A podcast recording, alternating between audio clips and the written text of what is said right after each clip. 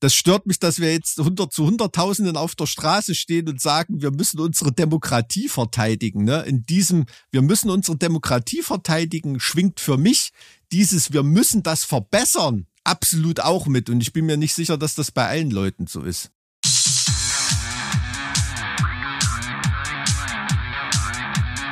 Zart wie Kruppstahl. Mit Mike und Alex. Ich bin heute früh nicht für Gemeinheiten ausgelegt. Ich bin eigentlich, bin leer, Mike. Ich bin leer. Harmoniebedürftig aufgewacht. Ja, ich bin, ich bin von dieser ganzen äh, Gegenpropaganda-Aktion der AfD bin ich so durchgespielt. Ich habe gestern richtig Migräne bekommen bei nach, nach äh, stundenlanger intensiver Recherche zu dem Thema. Tja, da, da fällt mir wieder mein alter, mein alter Freund Friedrich Nietzsche ein, ne?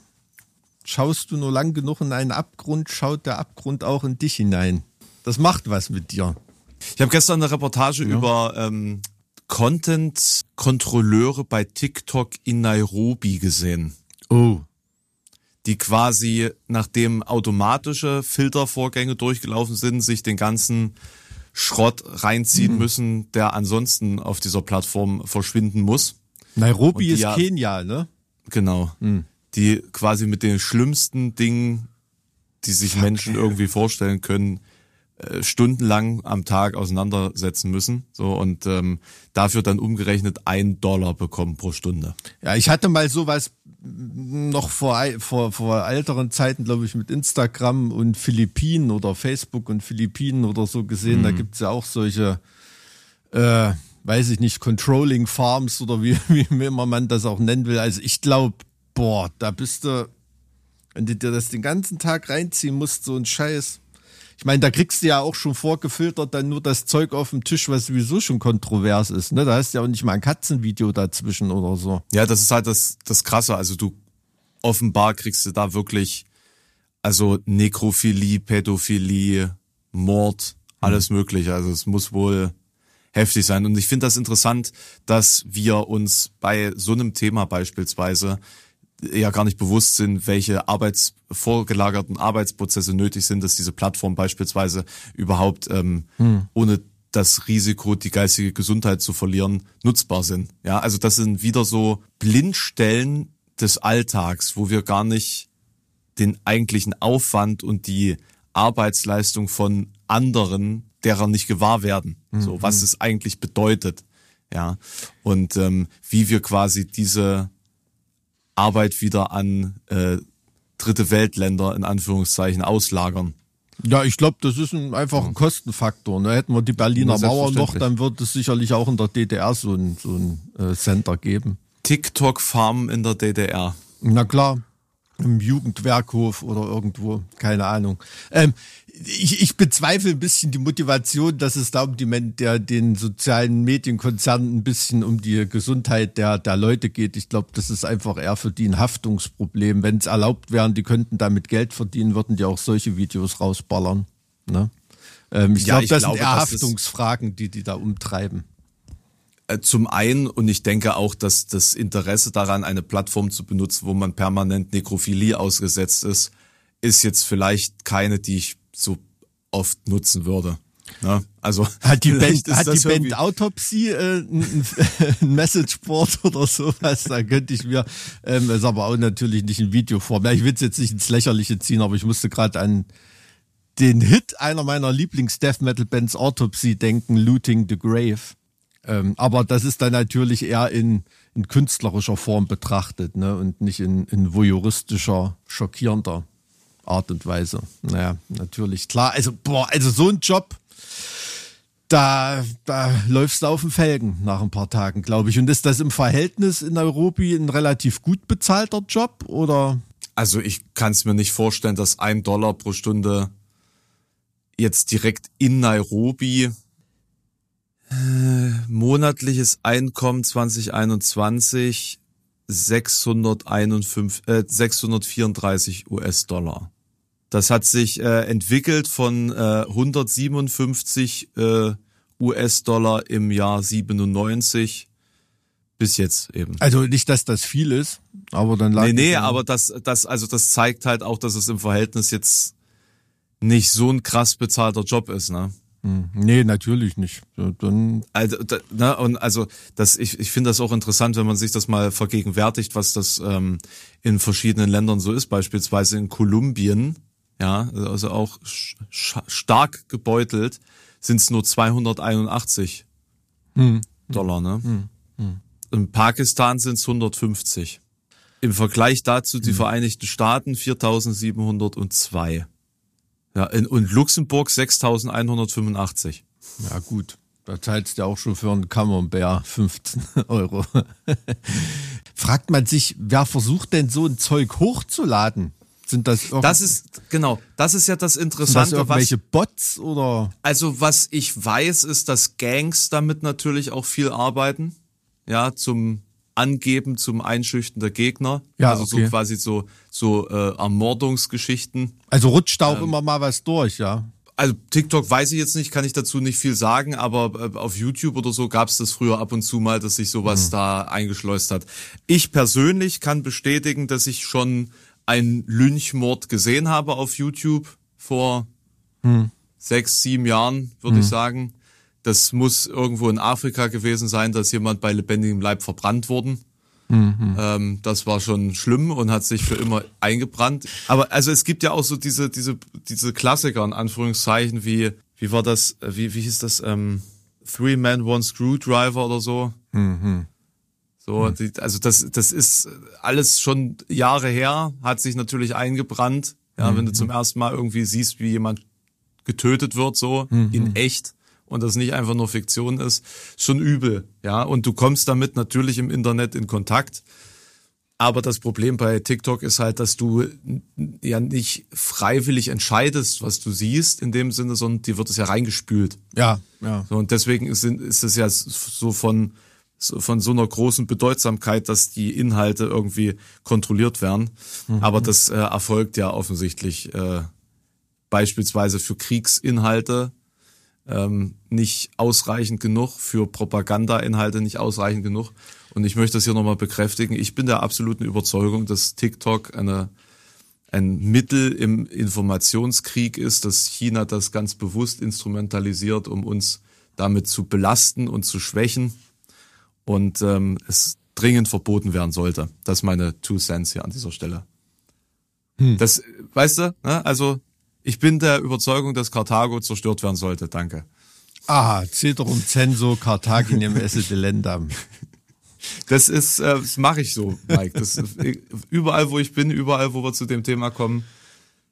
Ja, ja, ähm, na, sehe seh, seh, seh ich ein bisschen anders. Ich glaube, also aus, aus rein rechtlicher Sicht ist da ein Verbot sehr, sehr schwierig, weil es da noch andere Regulationsstufen vorher gibt. Da ist die Verhältnismäßigkeit nicht gegeben.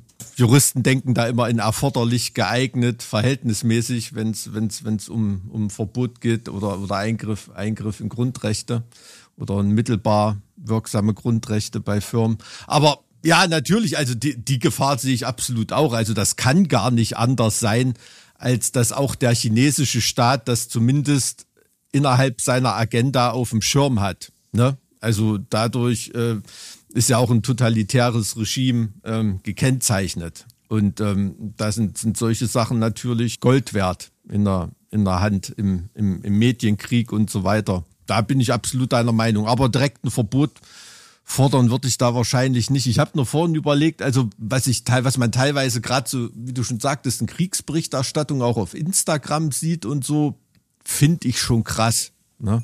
Ich kann mich auch erinnern, ich habe einen Kumpel, ähm, der ist in Brasilien in Belo Horizonte als Reporter unterwegs. Den kenne ich noch von der Musik früher, da war mal Sänger in der Band.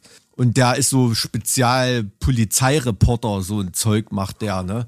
Und da werden teilweise auch Videos gezeigt von irgendwelchen oh. Schießereien in Favelas oder irgendwelche Verbrechen, die per Überwachungskamera aufgenommen wurden und so. Also auch jenseits von grenzwertig manchmal. Ne? Also da fragt man sich schon auch immer, wie sowas da irgendwie landen kann. Aber da ist natürlich ähm, der, der Konzern auch hin und her gerissen, weil es natürlich ähm, wahnsinnig Traffic gibt, die Leute, die Leute auf ihre Plattform kleben lässt. Ne? Und die Aufmerksamkeit, also ähm, dieses Spannungsfeld. Und das ist ja eine, eine Situation, eine, eine Struktur, die diese Radikalisierung, diese mediale in sich angelegt hat, das kann ja gar nicht anders sein als eine Spirale, die sich hochdreht. Das ist ja völlig klar. Ja, klar, es muss immer kurzweiliger, immer krasser, immer schneller hm. und immer mehr sein. Ja, genau, aber das ist, das ist, wie gesagt, sozusagen die Turbo-Version des kapitalistischen Wirtschaftssystems. Ähm, so, so muss halt eben auch im, im Kleinen alles immer effizienter, immer alles irgendwie äh, noch ausgebesserter und so werden. Ich meine, bist du ja als äh, im weitesten Sinne Influencer und Creator ähm, äh, an vorderster Front äh, diesem Druck ausgesetzt. Immer ja, bestimmten, also, bestimmten Steigerungs- und Wachstumskurven hingeben musst, auch in deiner Produktions- und, und, und Content-Herstellweise. Äh, ne? Ja, Stillstand ist tot. Ne? Mhm. Also das ist, das ist seit ein paar Jahren ja mein, mhm. ist mein Credo. Und ähm, ist ja auch nur ein Ausdruck dessen. Aber anderweitig kannst du ja nicht, ähm, kannst du da ja nicht arbeiten in dem Bereich. Das ist ja tatsächlich so. Und wenn du äh, nachlässig wirst, dann kommt die nächste Generation von äh, Medienschaffenden und mit Generation meine ich ja in einem Abstand von fünf Jahren. Hm. Ja, kommt die nächste Generation, die es dir komplett äh, das Heft aus der Hand nimmt, ist ja im Endeffekt schon so, ne? Äh, hm. Diese typischen TikTok-Influencer äh, oder äh, die, die so Short-Format-Content machen, da, da kannst du auch, wenn du einen gewissen Kodex hast, meines Erachtens gar nicht mithalten, weil die Informationsdichte funktioniert gar nicht auf äh, wenige Sekunden runtergebrochen. Nee. Du, du kannst komplexe Inhalte nicht so runterbrechen. Und alle, die das behaupten, können es noch viel weniger, weil die dann offensichtlich nicht die Komplexität von Informationen verstanden haben. Und die Problematik, dass äh, Information ohne Begleitinformation auch unterschiedlich ausgelegt werden können. Ja, das und, ist richtig. Ähm, ja. ja. Das, äh, das macht mir große Sorgen, auch wenn ich mich mit äh, Journalisten unterhalte, die in dem Bereich unterwegs sind beispielsweise, hm. oder Content Creators, die in, der, in dem Bereich unterwegs sind und die dann echt behaupten, ja, es ist halt eine, eine Leistung, das so runterzubrechen, das funktioniert. Nein, es kann nicht funktionieren. Du kannst nicht jeden Inhalt so runterbrechen, dass das ohne äh, dass es zu Fehlinterpretationen führt oder dass es zu ähm, unvollständiger Berichterstattung führt, äh, dass du es so runterbrechen kannst. Es ist für manche Zusammenhänge völlig unmöglich. Na, es kommt drauf, ja, es, es kommt vor allem auch drauf an, was du dem Rezipienten ähm, damit mitgeben willst, ne? Um in ähm, in einer Diskussion eine Parole nachzulabern, die ich ja. in, in, einem Short-Format gesehen ja. habe oder so, ist das natürlich absolut tauglich, um kurzfristig sprechfähig zu sein, aber um um selber über Sachen nachzudenken und sich eine Meinung zu bilden und sich an der Diskussion zu beteiligen, da ist das natürlich völlig unmöglich. Ne? Und, und das ist ja eigentlich den, den Anspruch, den man medienethisch haben sollte, neben der grundsätzlichen Information eben auch ähm, diesen verschiedenen Quellenlagen und, und Sichtweisen darzustellen, dass derjenige, der, der das hört, also zumindest wähle ich meine Medien so aus, dass ich mir da am Ende auch eine eigene Meinung bilden kann, mit dem Kopf schütteln, sagen, was für Idioten oder ähm, oder zu sagen, ja, Moment mal, müsste man nochmal anders drüber nachdenken oder so. Naja, der Punkt ist, dass du ja. dir in dem Moment ja schon, dass du glaubst, dir eine Meinung bilden zu können von dem, was du da bekommen hast, obwohl du ja im Endeffekt nur einen ganz, ganz kleinen Teil bekommen hast. Ja, also so ein TikTok, das dich da irgendwie aufrüttelt, ist mhm. ja nicht so, dass du in dem Moment denkst, oh, ich wurde jetzt gerade ähm, von Propaganda getroffen oder von einer mhm. äh, äh, von einer Verkürzung der Realität oder von einer Verzerrung der Realität. Ich weigere mich jetzt dazu, ein Gefühl oder eine Emotion oder einen Gedanken zu entwickeln, weil es offensichtlich äh, verkürzt war. Das passiert ja nicht. Du, du ja, erstens ja verkürzt und dann halt auch diese fehlende Kontextualisierung. Ne? Ja. Das ist ja, äh, das ist ja auch, äh, keine Ahnung, teilweise tauchen ja Videos ähm, von Sowjets äh, aus Afghanistan noch äh, heute als Ukraine-Krieg-Video auf und, und, und was weiß ich für Sachen. Ne? Also übrigens sieht im Halbdunkeln dein Hemd heute komplett aus wie NATO-Tarn. Ne? Jetzt hier so auf meiner, wo es eigentlich so ein schönes ja. Muster ist. Ja, aber ja, ver verstehst du, was ich meine? Ist ein gutes, ist, ist, unser, ist, ist ja quasi unser nächstes Thema. Ja. Ach so. Also, und da, aber äh, guck mal, äh, guter Übergang, guter Übergang. Wir, wir können ja einfach dieses Thema äh, aufgreifen ähm, mit der äh, Aussage von Pistorius. Mhm. Und Welche? wie das äh, in, na, im Endeffekt, dass wir uns vorbereiten müssen Ach so, diese, diese berühmte sieben bis acht Jahre Zeitspanne. Genau, ja. richtig. Und wenn du es runterbrichst, wir werden in fünf Jahren von Russland angegriffen. Ach, hm. so, ne? Hm. Das ist, was ist die Aussage in Langform und was ist das, was dann quasi in die Headline gepackt werden kann? Hm. Und ich, ich sage ja immer wieder, 60 Prozent der Leute lesen nur Headlines. Und äh, nehmen sozusagen nur diesen Informationsschnipsel auf. Und deswegen nochmal Respekt und äh, viel Liebe an alle, die diesen Podcast auf die Länge verfolgen, äh, die er hat, weil das ist nicht selbstverständlich. Das so. stimmt, ja. Ich zumindest für meinen Teil bin ja kein Journalist oder irgendwas, aber fühlt man sich schon gebauchpinselt, wenn Leute sich über eine Stunde ihrer Zeit nehmen oder sagen wir mal ähm, bei meinem thüringisch langgezogenen Geblubber ähm, bei 1,2 oder 1,5-facher Geschwindigkeit vielleicht äh, die 40 Minuten Zeit nehmen, das ähm, sich anzuhören. Auf jeden Fall, klar. Aber was kann man davon in, in der Headline packen oder so? Also ich finde dafür, dass die Aussagen von Pistorius so viele Leute verstören und beunruhigen, das ist halt, weil das komplett, was der macht, das komplette Gegenteil von dem ist, was damals, glaube ich, äh, de Maizière als Innenminister gesagt hat, ähm, so diese berühmte Antwort, ja, weil Teile der Antwort die Bevölkerung verunsichern könnten. Ja. Ne? Ja. Das war ja mal so eine Antwort, ja, warum ähm, gibt es dazu keine Auskunft irgendwie? Ja, Teile der Antwort könnten die Bevölkerung verunsichern. so, das war ja dann natürlich äh, noch creepier irgendwie, ne? Und Pistorius fährt eher so diese Wachrüttel-Schockschiene, ne?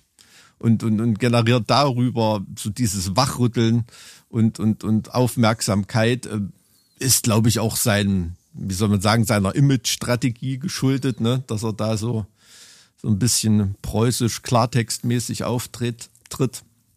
Aber das ist ja, schon auch ein anderer Politikersprach, muss man sagen. Ne? In, in totaler Opposition zum quasi nicht anwesenden Kanzler. Ja? ja? Also das muss man ja auch sagen, dass es im Endeffekt ja eigentlich das ist, was man in einer Krisensituation ähm, an Kommunikation auch braucht. Neutral formuliert zum präsidial agierenden Regierungschef. Ja.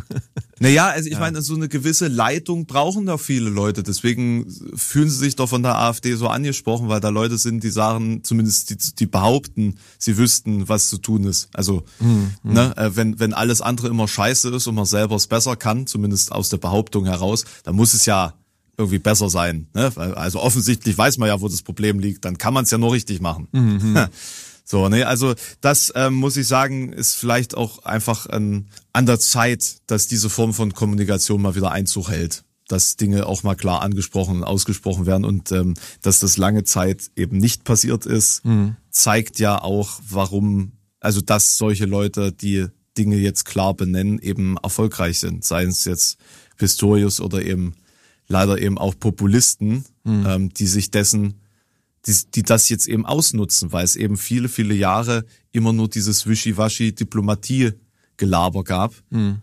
um ja niemanden auf die Füße zu treten und ja nicht für irgendwas direkt haftbar gemacht zu werden. Ja, aber der hat das und das gesagt. Naja, nee.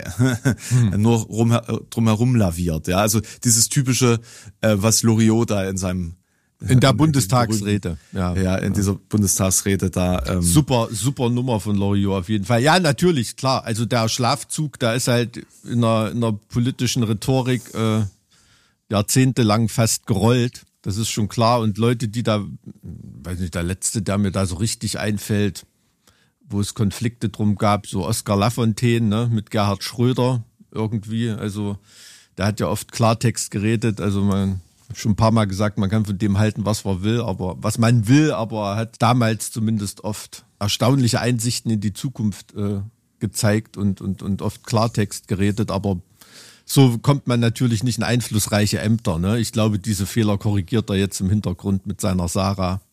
Ähm, da hat er draus gelernt. Unser Bundeskanzler, dessen Attitüde ist das natürlich überhaupt nicht. Ne? Das ist so der, der Schlafzugschaffner, Dafür haben aber auch viele Leute ein Bedürfnis. Dieses zu jemandem. Aktuell offenbar nicht. Die, ja, ja, also glaube ich da nach Umfragen unbeliebteste Kanzler, oder? War das ja. nicht neulich so? Ja. Genau. Aber es gibt ja immer noch, also trotzdem kannst du ja nicht abstreiten, dass viele Leute trotzdem immer noch ein Bedürfnis haben, nach jemanden nach oben zu gucken und zu sagen, ach, so schlimm ist es doch auch gar nicht. Ne? Wenn, wenn der das nicht so sieht, dann haut das schon so hin. Das weiß ich nicht, Mike. Das ich weiß, weiß ich nicht, ganz genau. Da denk doch mal an die ganzen Umweltproblematiken und so weiter. Da gibt es, da gibt es einen Großteil der Bevölkerung, der sich da zum Beispiel in Sachen Klimawandel, Artenschwund und so weiter, Energiekrisen oder so, da wollen die nur beruhigende und gute Neuigkeiten hören. Natürlich in anderen wirtschaftliche Krise, ähm, Migrationspolitik und so weiter, da gebe ich dir recht, da ist diese, diese Schlafwagen-Schaffnerschaft überhaupt nicht mehr äh, angesagt. Äh, da kannst du die Bevölkerung nicht mehr beruhigen, aber es gibt genug Themenfelder und in denen auch Populisten dann so tätig sind. Ne? Die geben auf der einen Seite den Leuten das Aufrüttelnde zu den aufrüttelnden Themen, die sie hören wollen, und zu anderen bestimmten Themen geben sie denen die Schlaftablette, wo sie gern beruhigt werden möchten. Das ist ja geradezu diese Ambivalenz des Populismus. Ne? Populismus ist ja nicht nur irgendwo rumstehen und ähm, demagogisch äh, irgendwo draufhauen. Populismus ist genauso verharmlosen, zurückdrängen, verklären, verschweigen, verkürzen. Ne? Also dieses Verhüllende des Populismus, äh, das ist es äh, nicht. Populismus ist ja nicht immer ja, nur marktschreierisch. Genau. Nein, ne? also gezielt das Laute und Drohende und ähm, Zeternde auf das lenken, was die Schwachstellen der gegnerischen Position sind und alles andere, wo man selber vielleicht auch nicht brillieren kann, dann eben äh, runter. Ja, ja, genau, ja gut, das, das passt dann natürlich ins Konzept. Ja, da gebe ich, gebe ich dir natürlich recht. Ne? Also ich, äh, ich denke nur, dass du eben gerade bei Themen, die Leute sehr betreffen, in der Form eines Staatschefs, wobei, also ich meine, de facto ist er jetzt nicht Staatschef, sondern Regierungschefs, eines Regierungschefs, musst du ja die Bereitschaft zum Handeln signalisieren. Also wenn die Kacke am Dampfen ist, kannst du nicht sagen, oh, war da was? Ho. Oder gar nichts sagen. Oder ich kann mich nicht erinnern. Ja. Amnesie, Olaf. Absolut richtig, ne? Also das ist zumindest nicht die bismarckische Führungsfigur, die sich der Deutsche in, in schweren Gewässern wünscht. Ne? Also auf, ähm, auf, auf jeden Fall, das sehe ich ja genauso. Aber du wirkst auf mich, wenn ich nochmal persönlich werden darf, du wirkst echt ganz schön, wie soll ich sagen, gerade ultra versachlicht und fast ein bisschen ausgelaugt von der ganzen Scheiße. Also wenn ich so mit dir rede. Ähm, Woran machst du das fest? Weiß nicht, wie du, wie du redest. Also sind, sind weniger weniger satirische Bemerkungen dazwischen oder äh, äh, das ist hm. irgendwie, hm. ist da gerade ein bisschen, äh, fasst dich das gerade sehr an. Mm, naja, also ich finde die Punkte und die Fronten, die liegen klar im, im klaren, prallen Tageslicht offen. Hm. Ähm, die Krisensituation ist mannigfaltiger Natur. Also ich habe mich jetzt auch so ein bisschen mit den Dingen in Davos auseinandergesetzt, hm. ähm, wo, wo natürlich Deutschland mittlerweile einfach völlig egal ist und wo äh, beispielsweise äh, in den 42 wichtigsten Industriezweigen ist kein einziges europäisches Unternehmen führend. Hm. Keins. So, also wir sind als Europa völlig im Eimer, hm. was die Zukunftsfähigkeit angeht. Währenddessen äh, sind Nationalisten in allen Ländern auf dem Vormarsch, um äh, die, die Schlagkräftigkeit der europäischen Gemeinschaft an und für sich noch weiter zu, zu schwächen. Mhm. Ähm, die Diskurse, die geführt werden, drehen sich permanent im Kreis hier im Lande. Jeder ist irgendwie äh, konzentriert sich auf sein eigenes, seinen eigenen Flecken. Mhm. Und es gibt kein, es gibt keine Vision mehr von der Zukunft oder von einem, von einem Fortschritt. Ja, es gibt auch keinen Plan mehr, wie man irgendwie das erreichen kann, weil sich irgendwie auch keiner traut, die Probleme anzufassen. Und ähm, also das, das beste Beispiel ist für mich diese Diskussion um das Verbot der AfD, weil es zweierlei Themen im Endeffekt ähm, für mich offen darlegt. Erstens, dass man einfach viele, viele Jahre komplett ignoriert hat, dass man einen Teil der Bevölkerung verliert hm. Ähm, und, und das Vertrauen eines Teils der Bevölkerung und dann muss man sagen, des Ostens verliert. Die strukturellen Zusammenhänge haben wir oft genug erörtert, die sind bekannt und dass man sich trotz allem, trotz dessen, dass man das hätte wissen können ähm, und beobachten können und es völlig offen offen lag die letzten Jahre schon rein statistisch, rein demografisch. Du hm. kannst jede Karte übereinander le legen. Du siehst immer die sogenannten neuen Bundesländer. Du hast um den Armut Shape geht, der ehemaligen um, DDR. Ja, ja. hast du nach wie vor so. Und dass das, das gerade in Krisensituationen, wir haben äh, äh, Vermögensungleichheit, eine massive Vermögensungleichheit und dass der Teil der Bevölkerung, der ein, ein enorm geringes Vermögen hat im Vergleich zu der anderen, zum anderen Teil der Bevölkerung, dass die in Krisensituationen natürlich sagen, ey, passt mal auf, fickt euch mal alle mit euren, äh, mit eurem Umweltscheiß, jetzt müssen wir uns mal irgendwie um uns selber kümmern, wenn ihr das schon nicht macht. Hm. Ich verstehe, ich verstehe diesen, diesen Move und ich finde es äh, äh, bodenlos, dass eben die Politik das seit diversen Jahren einfach seriell nicht begriffen hat und sich darum nicht geschert hat. Und jetzt der erste Move ist, ja, dann lass uns doch die Partei verbieten, weil das ist das Armutszeugnis par excellence. Dann kommen so ein paar daher, die sagen, wir müssen sie inhaltlich stellen. Maul halten. Ihr habt das die letzten Jahre nicht geschafft, ganz im Gegenteil. Habt ihr es versucht, euch in der Form irgendwie anzubiedern hm. an diese Position, weil auch ihr nicht äh, willens oder in der Lage seid, die Probleme der Leute, die die überhaupt initial zu dieser Partei getrieben haben, äh, verbessern könnt.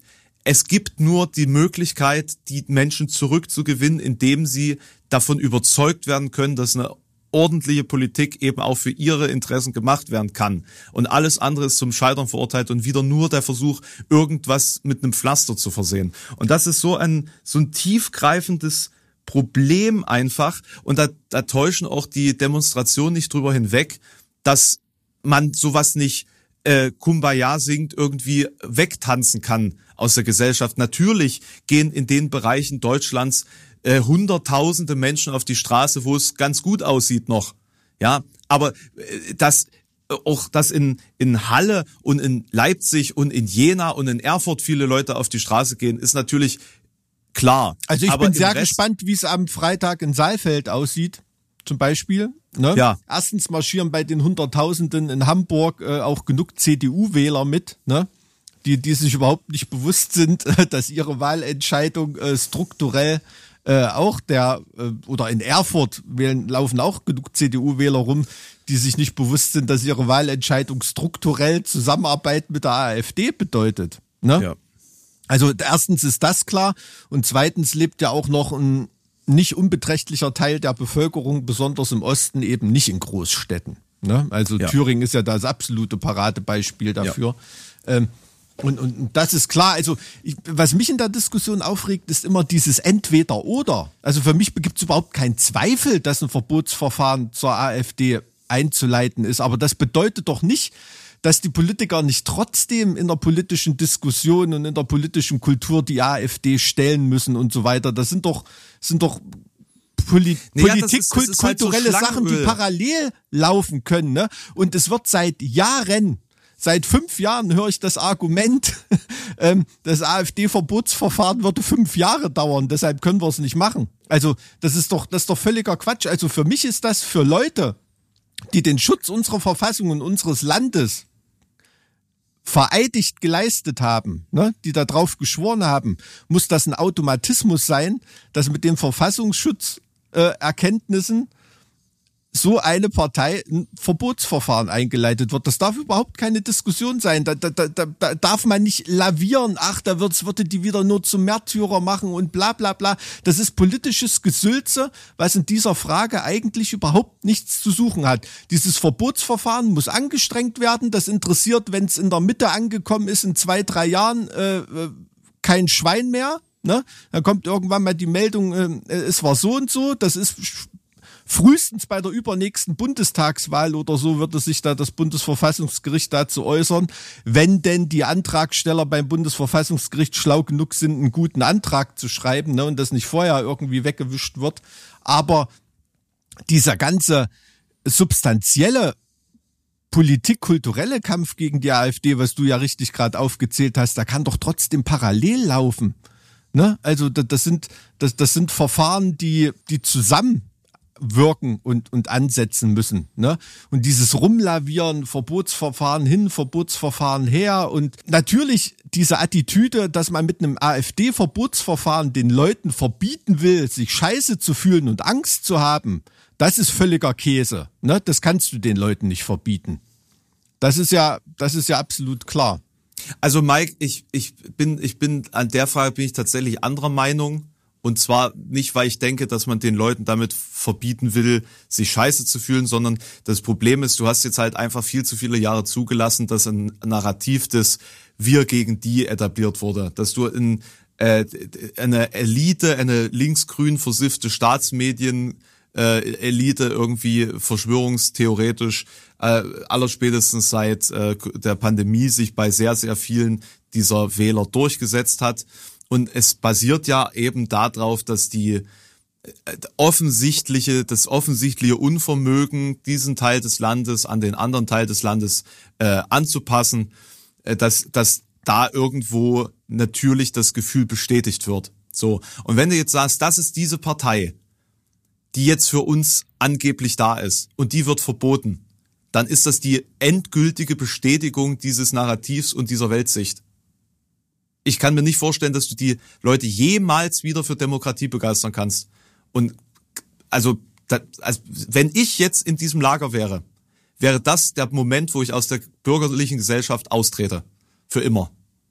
Okay. Weil dann wäre das für mich der Beweis, dass es quasi das, das, Unre der, das ist jetzt ein Unrechtsstaat. Ja, also der Begriff des Unrechtsstaats bin ich. Nee, jetzt nicht juristisch. Ich bin jetzt in der Position eines AfD-Wählers. Hm. So.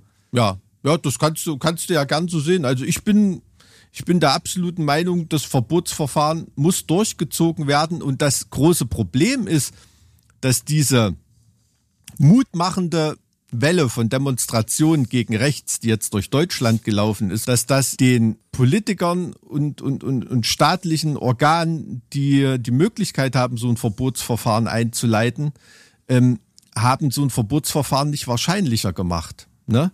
Weil natürlich die AfD im Divide Impera-Prinzip jetzt eine klare Kante dagegen ist und die sich diese Politiker, die ein Verbotsverfahren einleiten müssen oder die staatlichen Organe jetzt glauben, dass die AfD ein gewisser Mobilisierungsfaktor für ihre Seite ist.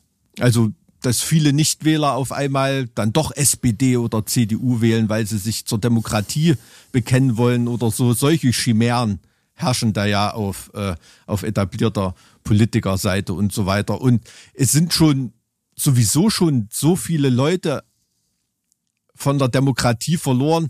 Ähm, natürlich gibt es sicherlich noch genug potenzielle AfD-Wähler, die du, die du zurückerobern kannst, aber da sind schon so viele Leute verloren. Also diese, wie soll man sagen, diese Nebenwirkung ähm, muss man in Kauf nehmen, denke ich.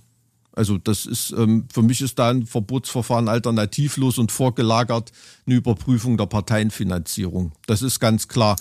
Da hattest du aber im letzten Podcast noch eine andere Position, ne? Zum AfD-Verbotsverfahren? Nee, zu einer Petition dazu hatte ich äh, eine andere Meinung. Also meines Erachtens gibt es zum AfD-Verbot keine groß populäre Petition gerade. Wir hatten letztens äh, über die Grundrechtsverwirkung von ähm, Bernd Höcke gesprochen. Ja, wir hatten doch auch drüber gesprochen, inwieweit es realistisch ist, dass das durchkommen kann, dieses Verbotsverfahren. Ein AfD-Verbotsverfahren, dass das durchkommen kann. Also da habe ich meines irre ich, Erachtens. Irre ich mich da jetzt, Mike? Da habe ich meines Erachtens äh, keine Prognose abgegeben. Es ist schwer, es ist alles andere als, als klar, was dabei rauskommt. Das hat auch damit zu tun, wie viel V-Männer, welches Beweismaterial und wie die Anträge gestellt sind und so weiter. Also das ist überhaupt nicht trivial. Aber ich glaube, ich habe mich nur zur Grundrechtsverwirkung von Höcke geäußert, ne? weil im Gegensatz zu einer Grundrechtsverwirkung vom Bundesverfassungsgericht ausgesprochen, gibt es bei Parteiverbotsverfahren äh, schon Verfahren, die durchgezogen wurden. Ne, also wenn man dann mit der KPD zum Beispiel das Verbotsverfahren hat sich das Verfassungsgericht auch lange sehr, sehr schwer getan und erst Adenauer hat dann ordentlich auf die Tube gedrückt und dann ging es auf einmal irgendwie. Äh, bei der MPD war der Stand des Verbotsverfahrens, ich glaube, die haben ja gestern, glaube ich, sogar war da, gab es da nicht irgendeinen Beschluss zur Parteienfinanzierung? Ja, die, die Parteienfinanzierung, ja. das was aber und, ähm, an und für sich auch wieder, das dazu muss man sagen, die kriegen eh nichts mehr, weil sie irrelevant geworden sind. Also das ist im Endeffekt ja auch nur so ein Ja, es weiß nicht, kann, kann sein, dass sie irgendwo mal dann doch noch ein paar Prozent abknapsen und du musst ja nicht nee, über die, die 5%-Hürde sein, um vom Staat Geld zu kriegen. Nee, die ja. haben, die haben, äh, du musst, glaube ich, ein Prozent hm in Landtagswahlen oder so. Und die haben das letzte Mal 2020 Geld gekriegt und das war irgendwas um die hm. 370.000 Euro oder so. Ah, kann schon, kann schon sein. Also trotzdem wird an die MPD indirekt immer noch Geld überwiesen. Es erhalten ja Leute dann Pensionen und so weiter, die mal im Landtag gesessen haben. Ne? Die haben ja da, äh, da wird an Leute Geld überwiesen. Dresden. Ähm, das willst du nicht wissen. Ne?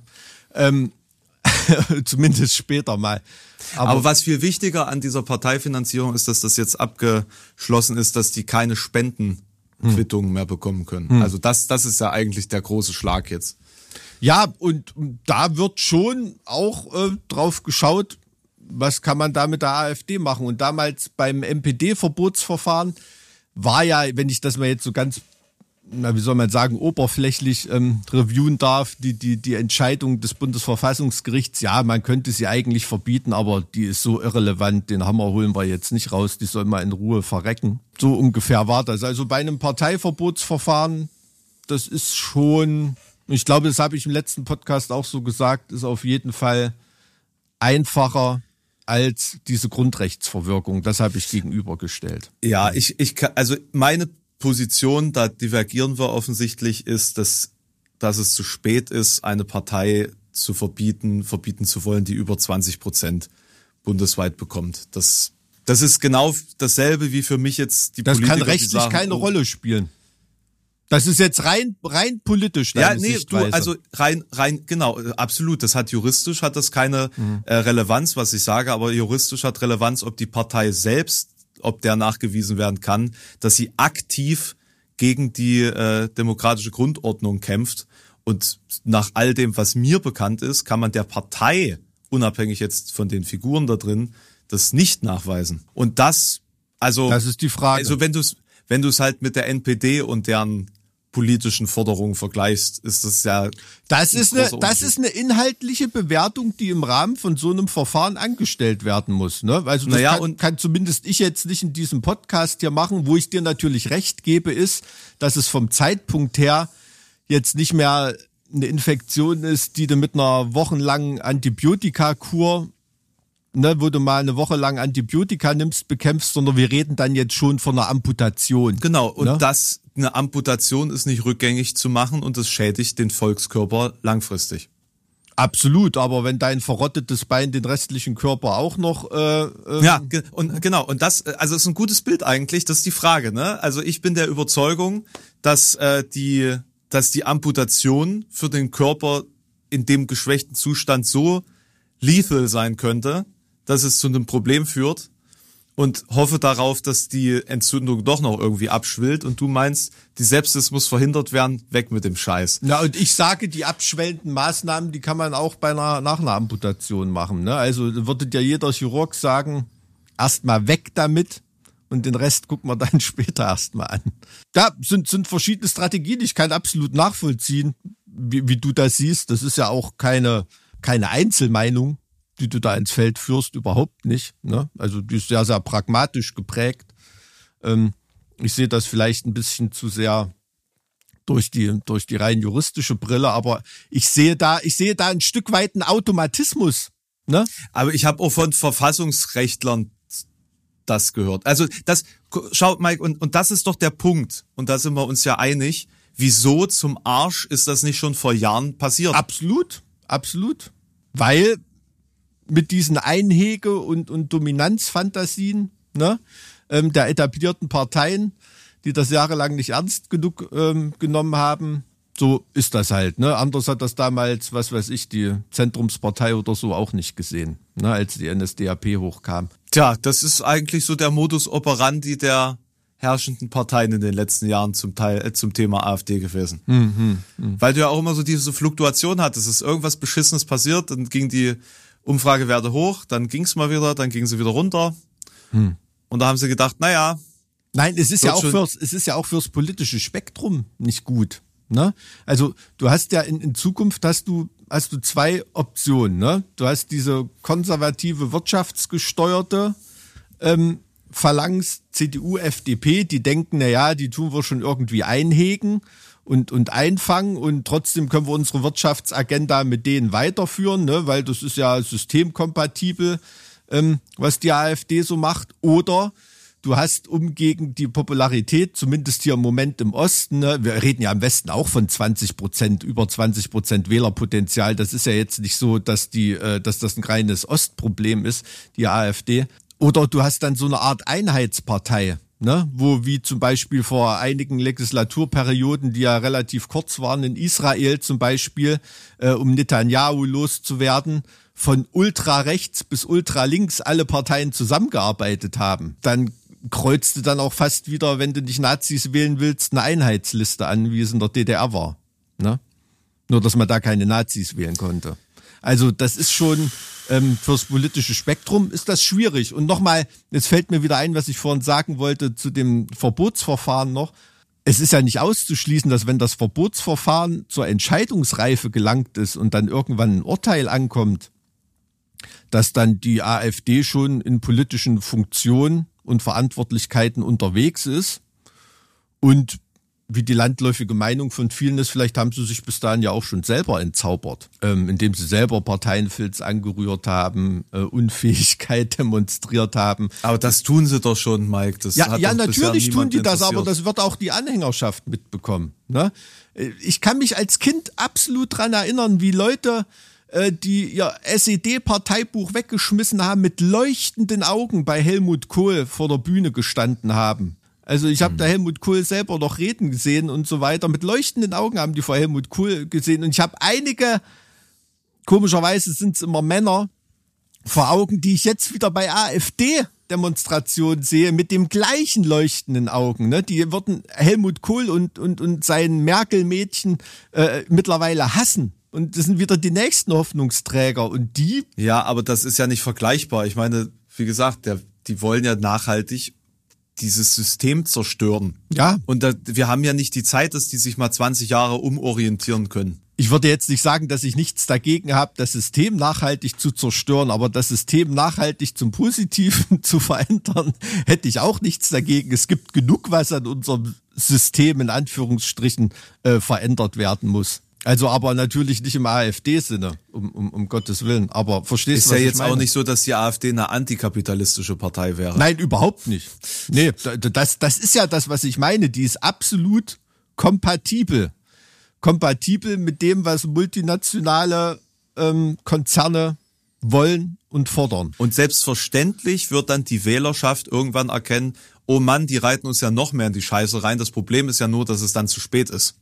Hm. Und man, wenn man sich anschaut, wie schwierig es ist, die Auswirkung der PIS-Regierung in, in Polen rückgängig ja, zu machen. Ja, das ist ein sehr gutes Beispiel, da gebe ich dir recht. Ja, Also was da gerade vor sich geht, also auch ähm, um die Medien erstmal wieder äh, nach, Europä nach der europäischen Grundrechtscharta äh, funktionsfähig zu kriegen, in dem Sinne, dass da Pluralismus und kein Staatsfernsehen äh, stattfindet und so weiter ist schon ist schon Wahnsinn, ne? Auch dass ähm, gerade die, die gegen Staatsfernsehen und Staatspropaganda gewettert haben, ähm, dann so eine Art Staatsfernsehen im Peace-Sinne aufgezogen haben. Ne? Ähm, das Staatsfernsehen wird auf Privatsendern stattfinden in Zukunft in Deutschland. Das ist eine, ein krasser Aphorismus, finde ich. Insofern kann ich verstehen, wenn du so ein bisschen konsterniert auf mich wirkst heute.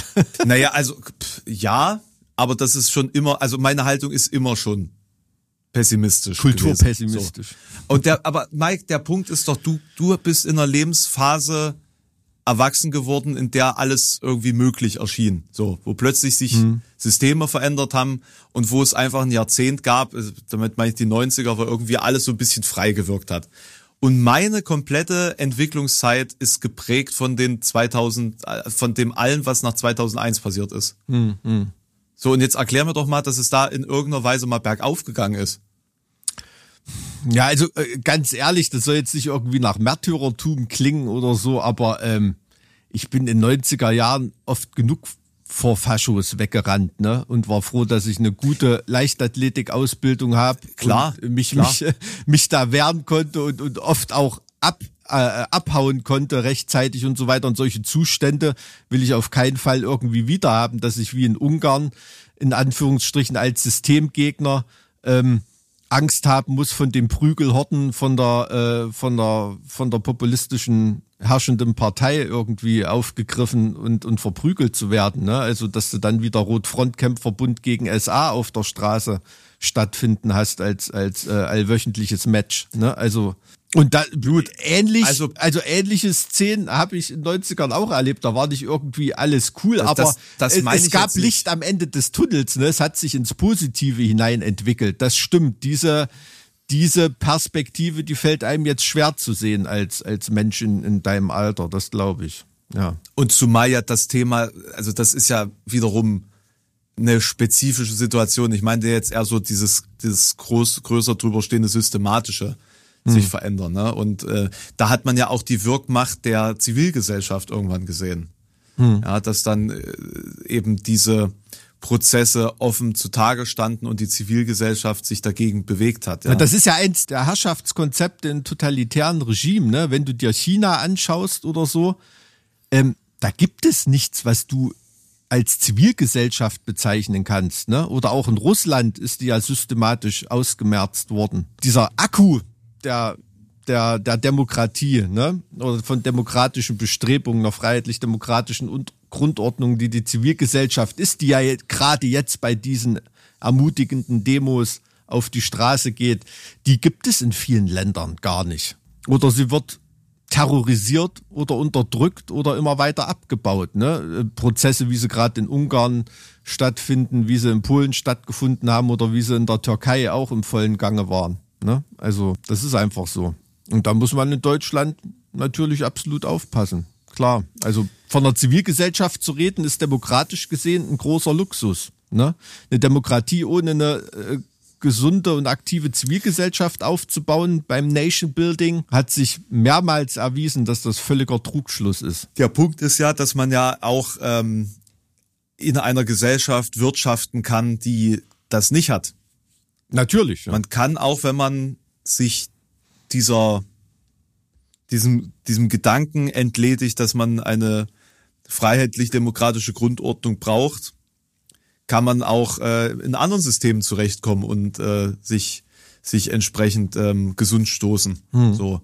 Aber mein, mein inhärenter Drang ist es eben, diese zu verteidigen. So. Und damit äh, damit ist jetzt hier natürlich die Zeit, in der wir aktuell uns befinden, nicht die beste. So und auch die Perspektive nicht unbedingt die beste. Und ähm, der Modus ist offensichtlich äh, gerade sehr auf ähm, politisch-demokratischer Abwehrkampf. Absolut, aber ich finde, da, da findet auch so ein Framing und ein Shift statt, den, den, den ich nicht positiv sehen kann, ne? weil immer so diese freiheitlich-demokratische Grundordnung gegen das, was die AfD vorhat, gestellt wird. Ne? Als ob wir in einem demokratischen Staatensystem leben, in dem alles in Ordnung ist. Also wir leben in einer Diktatur des Kapitals mit demokratischen Elementen. Ne? Das ist ja das Problem. Das ist ja das, was, was viele Leute an die Wahlurne für die AfD treibt. Ne?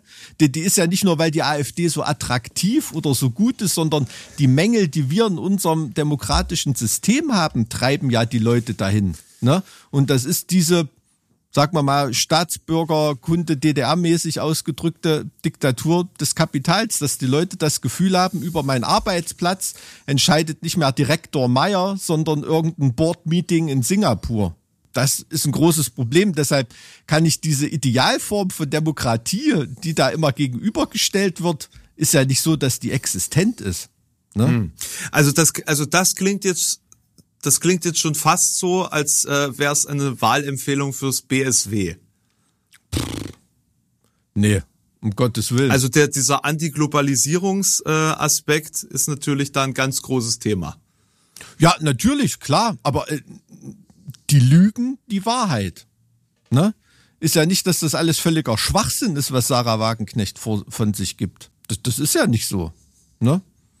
Ich meine, es gibt ja selbst Thesen der AfD, die auf den ersten Blick berechtigt wirken könnten. Aber die Schlussfolgerung, das Ziel, was mit diesen Thesen getroffen werden soll, ist ja ein komplett anderes und verachtenswertes. Ne? Das ist ja gerade das, was Populismus genau, genau. auszeichnet. Und, schau, und, und da haben Die wir Finalität der Anwendung, das meine ich. Und, und, und ja. da haben wir doch wieder diesen Punkt. Das, was die AfD behauptet zu wollen, ist ja nicht das, was wir ja schon mittlerweile wissen, was sie eigentlich wollen. Und deswegen ist es ja so schwierig, dieses Parteikonstrukt meines Erachtens als Nicht-Juristen dann tatsächlich auch äh, verbieten zu können. Weil das eben alles unter verschiedenen doppelten Böden getarnt ist und die Strategie außerhalb der Partei, der offiziellen Partei stattfindet. Ist ja nicht so, dass dann faschistischer Block durch die Straßen marschiert. Das sind dann irgendwelche Arschlöcher auf TikTok, die die Hetze verbreiten mhm. und alles äh, und teilweise auch außerhalb der Partei stehen und trotzdem alles in in die Arme der Partei funneln. Hm, hm. Ja, das also ja das, das juristisch, das juristisch zu bewerten, welche Beweise es da für Verbindungen und, und, und Strategien und, und Partei äh, Parteistrukturen und so weiter gibt, das können wir hier überhaupt nicht leisten. Ne? Wir können ja nicht dem Bundesverfassungsgericht, auch wenn wir es könnten, die Arbeit abnehmen. Ne? das ist ja, das ist ja völlig. Also klar. eine eine Sache möchte ich äh, unabhängig davon mal sagen. Äh, ich habe äh, Friedrich Ebert Stiftung äh, 2022 den Bericht hatte ich jetzt verarbeitet in meinem letzten Beitrag und da ging es auch um die das Vertrauen in Institutionen und das Vertrauen in das Bundesverfassungsgericht ist tatsächlich am allerhöchsten. Hm.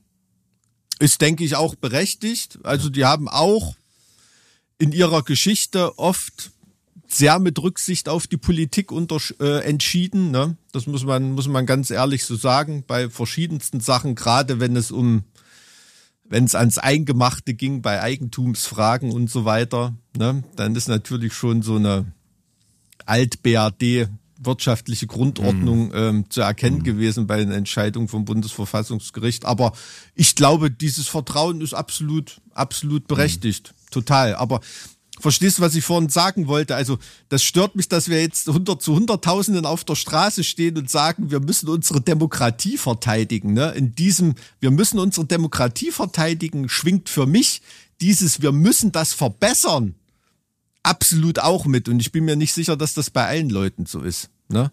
Sondern das, das wird von vielen Politikern so instrumentalisiert.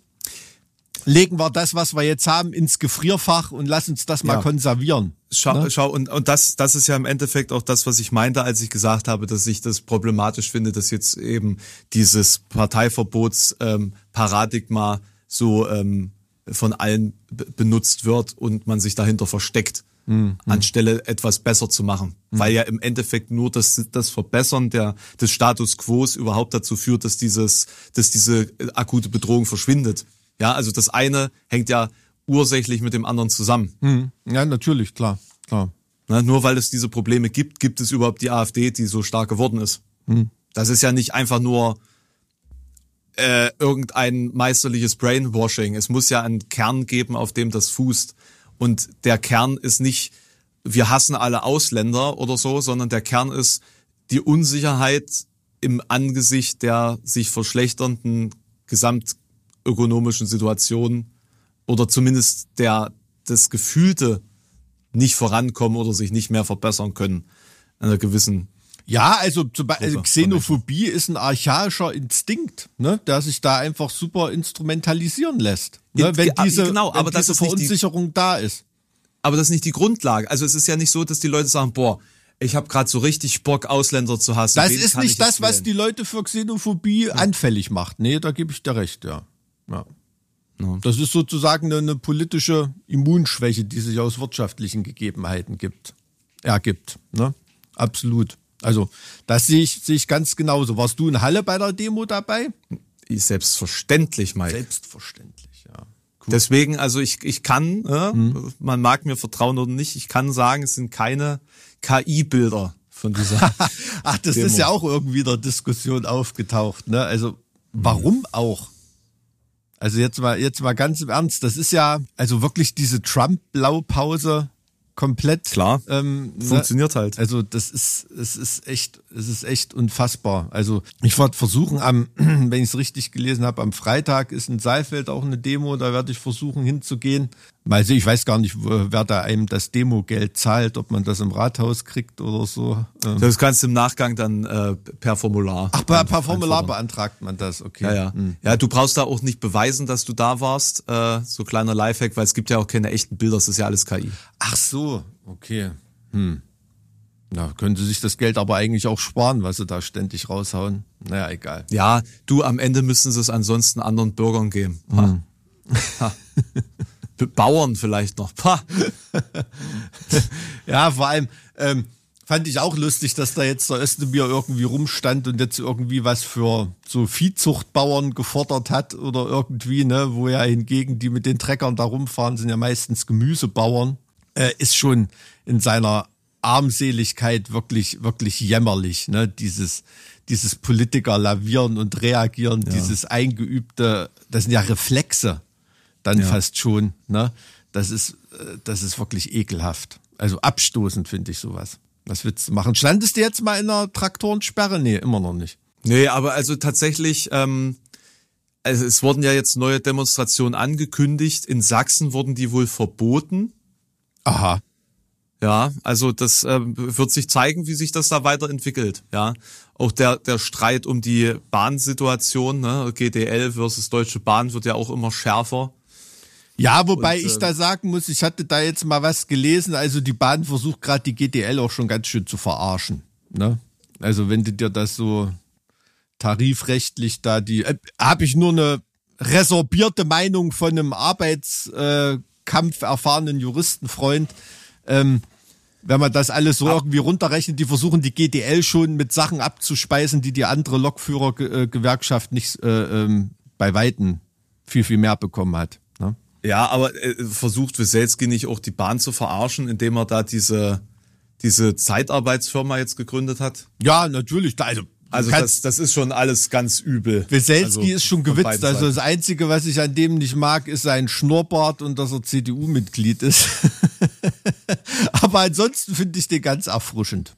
Ähm, ist so ja, eine so eine so eine Reiz so eine ne? Reizfigur, ne? ähm, die die schadet unserer Republik nicht. Was hast du gerade gesagt, sorry? Du bist ja auch kein Bahnfahrer. Na doch, klar. Hab Bahncard 50, Alter. Was? Mhm. Wo fährst denn du hin mit der Bahn? Na, also ist zum Beispiel unschlagbar in einer Stunde 40 Minuten in der Mitte von Berlin zu sein, von hier aus. Ne? Da bin ich, komme ich mit dem Auto dort an, da bin ich schon dreimal Amok gelaufen fast.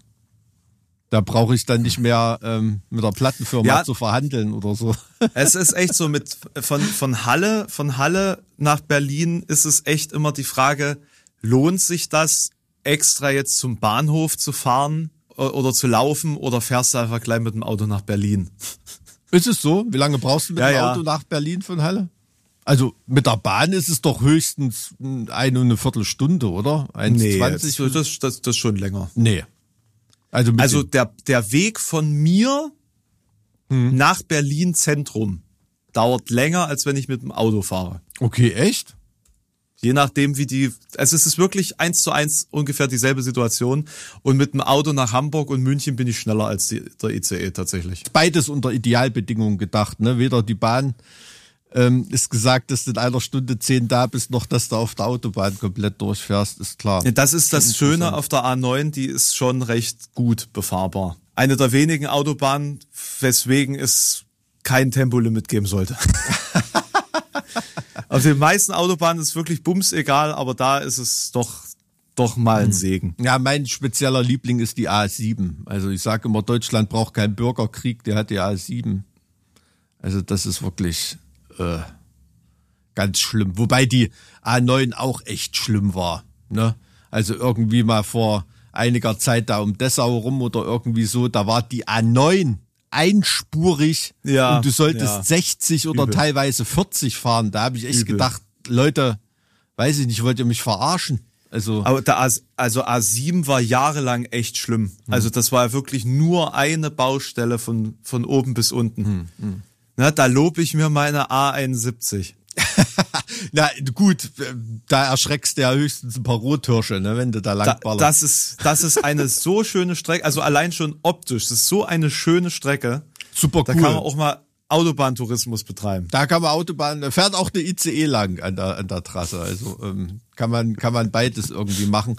Ähm, ist natürlich bei einigen Brücken, die die da gebaut haben, vom Wind her schwierig, ne? Wenn du mit einem leeren LKW, also ich bin neulich, bin in Zellamelis gewesen, Oberhof da unten die Ecke, ähm, da war eine der Brücken wieder gesperrt für leere LKWs und mhm. für Wohnwagen und so weiter, weil sonst weht's dich halt einfach mal von der scheiß Autobahn runter.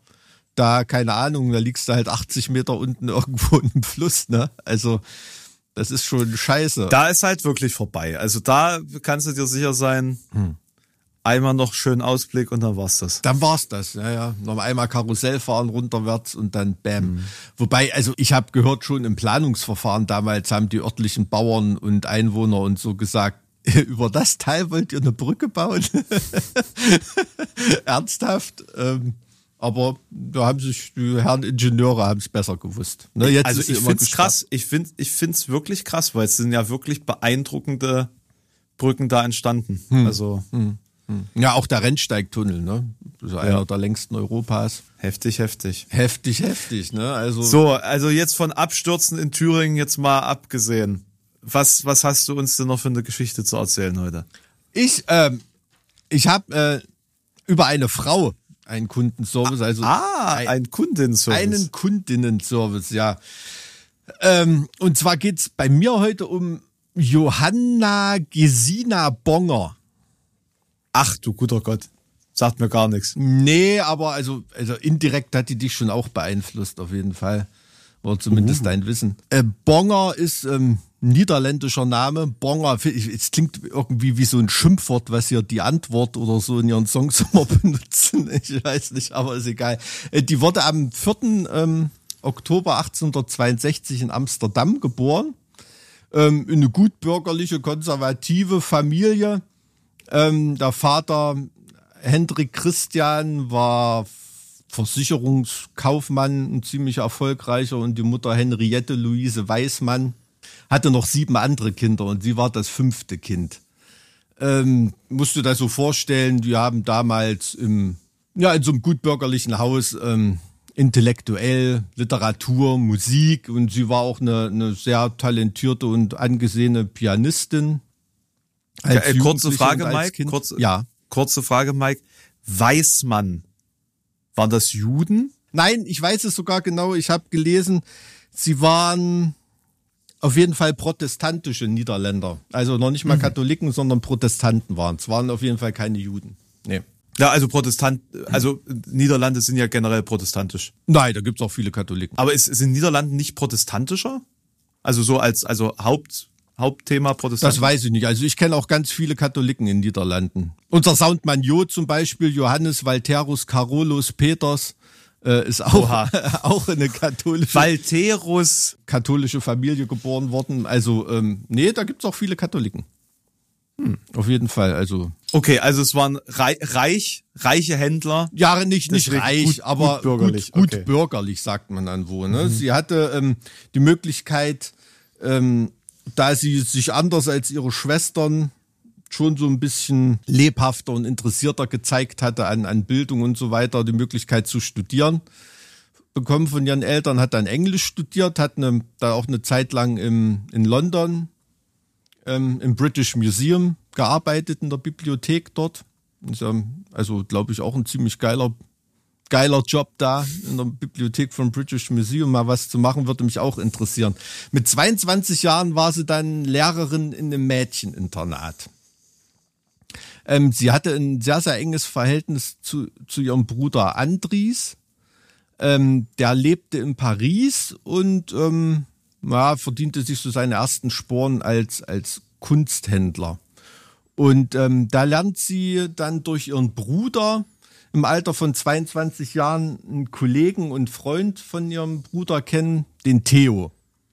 Und der Theo kommt aus einer Familie, die sagte garantiert was, das ist nämlich Theo van Gogh. Der Bruder von Vincent van Gogh. Ich wusste gar nicht, dass der einen Bruder hat. Der hat, der hat einen Bruder. Also wenn dich mit der Biografie von Vincent van Gogh beschäftigst, da ist der Theo auch sehr, sehr wichtig. Die hatten zeitlebens ein wahnsinnig enges Verhältnis. Hm. Der Theo, da Knall auf Fall, Hals über Kopf verliebt er sich in die, ich glaube beim zweiten Treffen oder so hakelt's da schon einen Heiratsantrag. Ähm, Oha. Sie, sie lässt ihn erstmal so ein bisschen zappeln Und dann 1889 heiraten die dann schließlich. Ne? Ähm, dann zieht die Familie nach Paris also auch äh, die Geschwister, die Eltern auch irgendwie mit, ähm, weil der okay. Theo ist auch Kunsthändler. Und also also alles groß, also Teil, Teil der Bohem quasi. Ja, ja, wie gesagt, der familiäre Hintergrund ist nicht so sehr bohemmäßig. Ne? Die Johanna ist da schon so unterwegs, das machte schon auch Spaß. Der Theo war in der Bohem auf jeden Fall unterwegs ne? Ähm, und hat da sozusagen sein Bohemleben gelebt ähm, vor der Ehe ne, mit etlichen Bordellbesuchen und so weiter. Ähm, das schimmert da immer so ein bisschen durch, durch die Biografie, hm. aber in seiner hm. Ehe kann man, glaube ich, nichts Negatives über ihn sagen.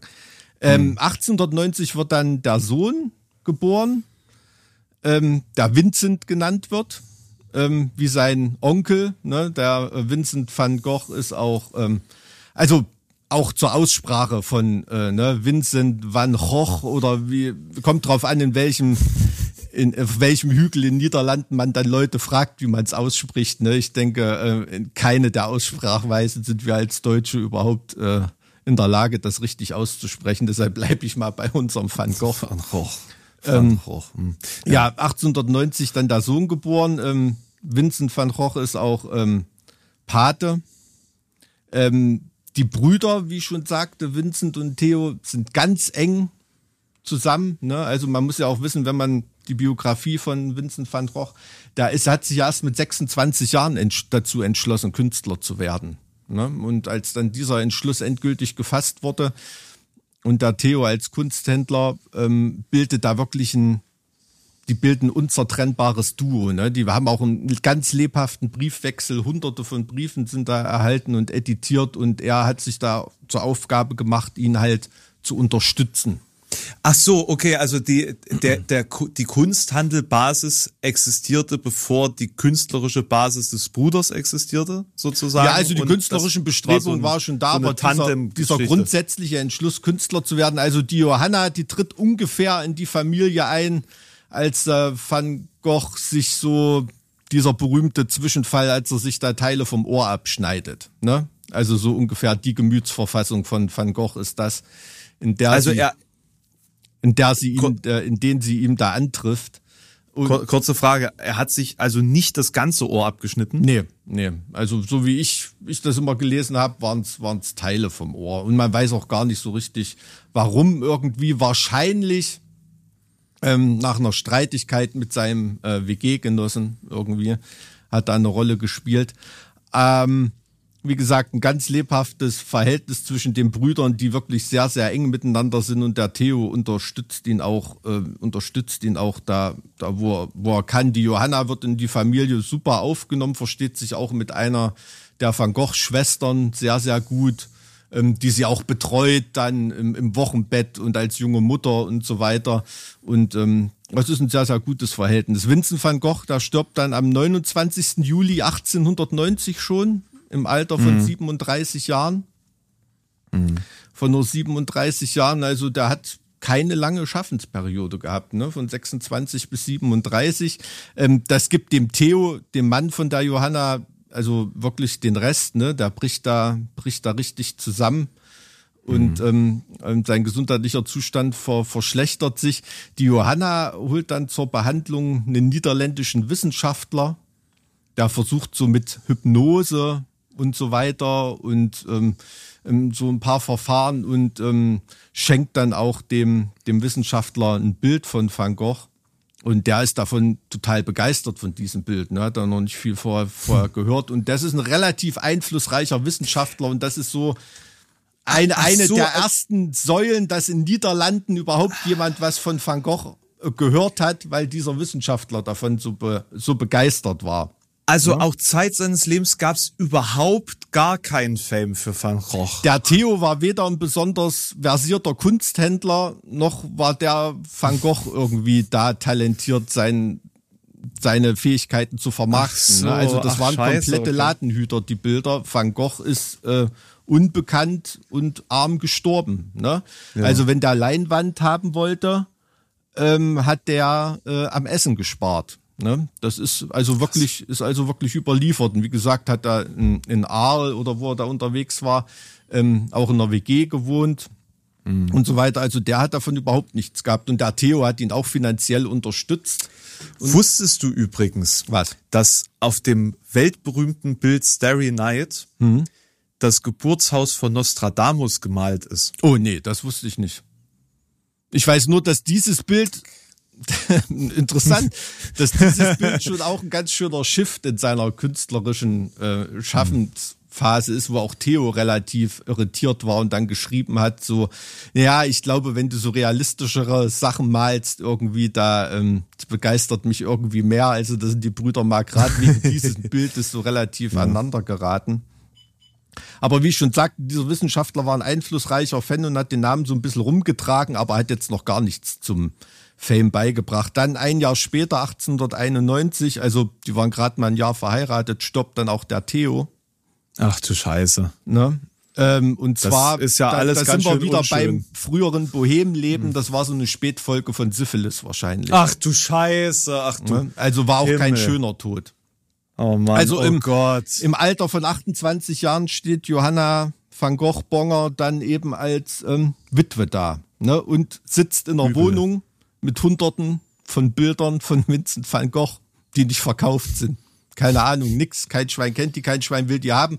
Dazu kommt auch noch der Krempel von dem WG-Genossen von Vincent van Gogh namens Paul Gauguin. Hm, schrecklich. schrecklich. Also die sitzt da nach heutigen, ich weiß nicht, also die teuersten Van Gogh-Bilder über 60 Millionen Euro auf jeden Fall. Ne? Also davon stehen Hunderte rum. Ähm, in der Wohnung. Äh, dazu noch ein bisschen Gauguin und, und noch ein paar andere Sachen. Ähm, die kriegt natürlich Ratschläge, den Krempel irgendwie äh, zu verkaufen und was weiß ich und sich davon zu trennen, aber äh, da äh, dem will sie irgendwie nicht so richtig folgen, ne? weil das ist so eine Frau, die hat einen ganz schönen Kampfgeist ent entwickelt die und sie will es halt irgendwie irgendwie beweisen. Also von ihr ist so und die, dann gründet sie eine Galerie. Na, nicht ganz. Ein Kunstsalon. Also, und also sie sagte, also neben der Kindererziehung hinterließ mir Theo auch noch eine zweite Aufgabe, Vincents Werk zu zeigen, so oft wie möglich und es bewundern zu lassen. Ne? Also das ist aus ihrem Tagebuch. Die hat sehr detailliert Tagebuch geführt und da ist eine sehr gute mhm. Biografie über sie erschienen. Und die Frau, die zeigt sich, die ist wirklich clever. Ne? Also die hält den ganzen Kram zusammen, inzwischen nur so mal zum persönlichen Einordnen, äh, engagiert sich jetzt auch ein bisschen mehr für die Sozialdemokraten, also ist so in der Richtung unterwegs. Sie kehrt in die aus Frankreich in die Niederlande zurück, heiratet 1901 wieder, also so das private Glück ähm, geht dann geht dann eigentlich ähm, weiter und ist dann auch wieder in Amsterdam ansässig. Sie organisiert erste Ausstellungen mit den Bildern, die ja, also vom Erfolg her, sie wertet das schon als Erfolg, aber musste das so eine Van Gogh Ausstellung mit 400, über 400 Bildern, da waren so insgesamt 2000 Besucher da, ne? Also so das Popularitätslevel ist dann ungefähr. Dann folgen 1913, 1916. Aber, aber das ist ja jetzt schon ein krasser Sprung zeitlich. Ja, ja, ich, ich erzähle dann noch ein bisschen was weiter dazu. Ich wollte jetzt nur mal so dieses Ausstellungswesen. Ne? 1913 mhm. sind dann in den USA, Paris und London Ausstellungen und ähm, in Deutschland auch eine große Anzahl von Ausstellungen, was aber da wirklich eher noch so Underground-mäßig ähm, mhm. mäßig unterwegs ist. Ne? Also der große Vorteil, den sie hatte, ist, sie war durch ihren Beruf und auch durch die Heirat wieder und auch ähm, durch ihre Familie finanziell unabhängig. Ne? Also sie war nicht darauf äh, angewiesen, irgendwie Werke zu verkaufen, ähm, so. weil sie das mhm. Geld brauchte. Und sie hat von Anfang an die Strategie gefahren, wenn sie Bilder verkauft, dann verkauft sie nur Einzelwerke und das zu einem absolut schweineteuren Preis, ne? was ja. im Kunsthandel eigentlich ja. relativ unüblich ist, ne? weil dann eher so damals so Chargen verkauft wurden und, und so ja. weiter. Aber das treibt halt die Preise der Bilder in die Höhe und sie editiert den Briefwechsel der Brüder ins hm. Englische. Mhm. Ne? Hat ja Englisch studiert und so weiter. Mhm. Und baut nach und nach dieses Image von Van Gogh als verkannten Genie auf. Ne? Also dadurch, und diese Bilder, ah. die haben sich ganz oft in ihren Briefen, der Theo und der Vincent, über die Bilder, über was er da ausdrücken möchte, eine Interpretation von einzelnen Bildern geliefert. Und das editiert die jetzt, also versieht die Bilder, die sie ausstellt, aber nicht verkauft. Und wenn dann nur für schweineteures Geld mit einer Kommentarfunktion. Ne? Ah. Und diese Lebensgeschichte, die eine absolute Tragik ist von, von Van Gogh, ist halt quasi die Newsmeldung, die sie in den Kunstmarkt bringt, dieses dieses verkannte äh, äh, Genie, ne? Und die Popularität weil, weil, geht dann abs absolut nach oben, ne? Weil das vorher noch nicht so eine Rolle gespielt hat, was der Künstler selber sozusagen für eine Geschichte hat. Genau, ja, also da war war, war zu Lebzeiten total verkannt, aber mit dieser ja, mit dieser anrührenden Geschichte von dem verkannten Genie, das hat sie halt erkannt, dass das in der Verbindung mit den tollen Bildern was wert ist. Ne? Also sie bringt diese beiden Enden zusammen. Der hat ja sein elendes Leben nicht selber promoted oder irgendwie. Wobei äh, sehr interessant ist, die, er hat nicht viele Begegnungen mit dem Vincent gehabt, aber die Begegnung, die sie immer in ihren Tagebüchern beschreibt, ähm, da, die hat dann immer so ein, so ein, ne, so ein Klapsenpatienten erwartet oder irgendwie, aber da steht dann wirklich mhm. ein Mann mit breiten Schultern, der lustig zugewandt ist, also ganz anders, äh, als sie es eigentlich erwartet hatte. Ne, und eigentlich mhm. ist ja Mann Theo eher so der körperlich zerbrechliche und äh, so ein bisschen künstlerische. Und, und hat sie sie, so das verdammt, ich habe mir den falschen ausgesucht. Ja, ich weiß es nicht. Keine Ahnung. Also ein bisschen Begeisterung hört man für Vincent auf jeden Fall bei ihr auch raus. Ne? Naja, du, also wer weiß, ne, wenn du dein, den Rest deines Lebens irgendwie widmest, diese Person nach vorne zu bringen, vielleicht war da ja auch. Ja, mehr, na, und ne? die hat, also wie gesagt, die hat einen absolut geschäftlichen Killerinstinkt, die Frau, ne? Und hat auch eine künstlerische oder eine kunsthändlerische Vision, wo sie den hinbringen will. Mhm. Und auch das heutige Van Gogh Museum ist quasi der Grundstock der Sammlung auch dieser Familie Van Gogh von Johanna Van Gogh, ähm, was mhm. sie da, was sie da eben geerbt, äh, geerbt hatte. Ne? Manchmal wird so die Edition der Briefe von ihr heutzutage ein bisschen kritisiert, weil sie da schon ein bisschen selektiererisch ähm, vorgegangen ist, um eben diese Story. Ja, weil noch, sie viel eingegriffen ja, hat. Ja, nicht eingegriffen, also jetzt nicht wie äh, Förster Nietzsche, ne, wie die Schwester von, von, von Nietzsche, aber ähm, nicht in der Weise, aber eher so ein paar Briefe weggelassen, die jetzt, also was wissenschaftlich natürlich interessant mhm. wäre, eine komplette Edition zu haben, hat sie da eher so ein bisschen, so ein bisschen selektiert und so weiter. Und bis vor einigen Jahren ähm, war die Rolle von Johanna van Gogh Bonger ähm, echt noch relativ unbekannt und absolut unterschätzt, ne, was die bei der Popularisierung von Vincent van Gogh überhaupt für eine Rolle gespielt hätte. Und du und ich, wir hätten ohne die Frau wahrscheinlich von Vincent van Gogh nie in unserem Leben was gehört. Das wusste ich auch tatsächlich noch gar nicht. Das ist, äh, ist das wirklich krass. Sie ist dann ähm, 1925 im Alter von 62 Jahren gestorben. Also da kann man noch nicht von einem erfüllten Leben sprechen, aber eine wahnsinnig beeindruckende Frau. Und ich kann echt nur empfehlen, mal, ähm, ich habe in der Bibliothek fiel mir das Buch in die Hände, da habe ich mal reingelesen. Ich habe es äh, nicht, nicht ganz gelesen, aber ähm, steht auf jeden Fall auf meiner Liste. Hat ein Kunsthistoriker äh, vor allem auch auf Grundlage ihrer Tagebücher eine Biografie über sie geschrieben. Eine wahnsinnig beeindruckende Frau, die ein Wahnsinnsgespür hatte. Also man, wie gesagt, ne, die stand mit 28 Jahren mit ein paar tausend äh, Van Gogh-Werken in der Wohnung rum, mhm.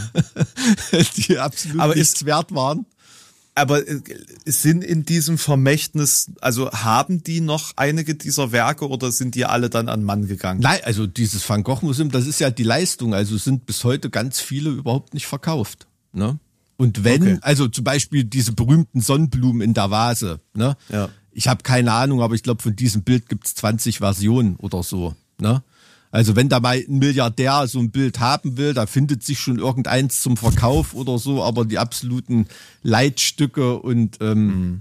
Archetypes irgendwie, die sind da schon noch im, im Besitz. Und das ist ja auch eine der Leistungen, dass sie diese Sammlung so total zusammengehalten hat ne? und nur einzelne mhm. Stücke ganz teuer verkauft hat, um eben diesen ich, Hype zu fördern.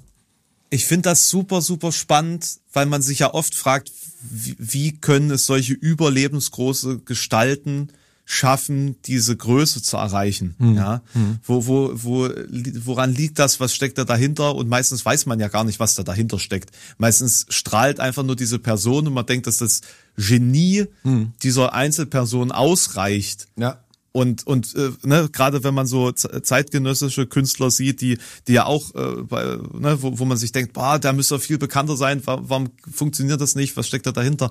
Und dass es mhm. viel mehr braucht als nur die die Leistung und die Kunst, um ähm, Bekanntheit zu erlangen. Ist, das ist halt leider. Das hast du ja auch, auch ganz, ja. ganz oft, ne? Gäbe es nicht Produzenten, die irgendwann mal Kurt Cobain aus der Gosse gekratzt haben oder irgendwie sowas, hättest du von Nirvana auch nie was gehört. Ne?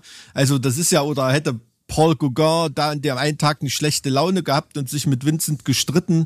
Ähm, und da hätte sich nicht das Ohr abgeschnitten. Ähm, dann wäre die Story auch weniger äh, spektakulär ja. um, um ihn herum. Ne? Und das ist halt auch eine ihrer Leistungen, dass sie das erkannt hat, diese Enden zusammenzubringen, dass das Genie Van Gogh nicht nur auf dem Bild ist, sondern auch mhm. dieses tragische Leben, was er geführt hat, was er alles geopfert hat, was er durchlitten hat, um diese Bilder zu malen. Ne? Und ähm, ich glaube, ich habe mal gelesen, es ist auch ähm, wahrscheinlich hat Van Gogh auch nie im Wahnzustand gemalt oder so, ne? Also jetzt so Wahnbilder oder sowas ist von ihm mhm. irgendwie nicht erhalten wahrscheinlich. Ähm, ähm, es ist schon, es ist schon ein interessanter, ein interessanter Typ und das hat diese Faszination, die hat sie aufgegriffen und popularisiert. Ne? Also ja, hat mich aus, sehr beeindruckt. Aus der, aus der Geschichte kann man auf jeden Fall lernen, dass viel davon abhängt, wie man eine Geschichte erzählt. Ja. Ja. Und äh, das. Wie wichtig auch Kontext ist eben. Ne? Wie wichtig, und da haben wir den Kreis wieder geschlossen zu TikTok und äh, kurz, kurze Videos. Äh, Mike, das war eine sehr, sehr spannende Geschichte. Das fand ich sehr interessant. Dankeschön. Ja, freut sehr mich. Sehr inspirierend. Also, mich mich hat's, äh, mich hat's auch, auch echt beeindruckt. Also checkt mal an, Johanna Bonger. Ja. Hm. Ja. Ja, cool. Also ich weiß tatsächlich schon, wen ich vorstelle in der nächsten Folge. Okay, bin ich gespannt. Ja. Habe ich schon auf dem Schirm. Ich hatte ähm, übrigens eine sehr, sehr interessante andere Frau eigentlich auf dem Schirm, aber die Johanna, die lief mir jetzt letzte Woche über den Weg. Äh, deshalb habe ich mich kurzfristig für die entschieden. Ja. Ähm, kommt auf jeden Fall noch eine andere coole Tante demnächst mal. sehr cool.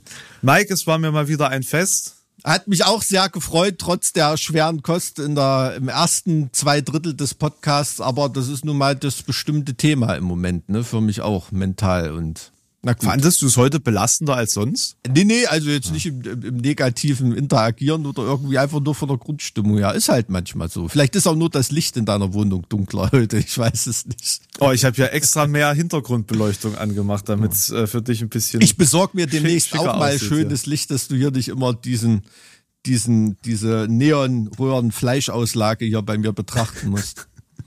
Bis nächste Woche. Bis nächste Woche. Ciao. Tschüssi. TikTok-Farm in der DDR.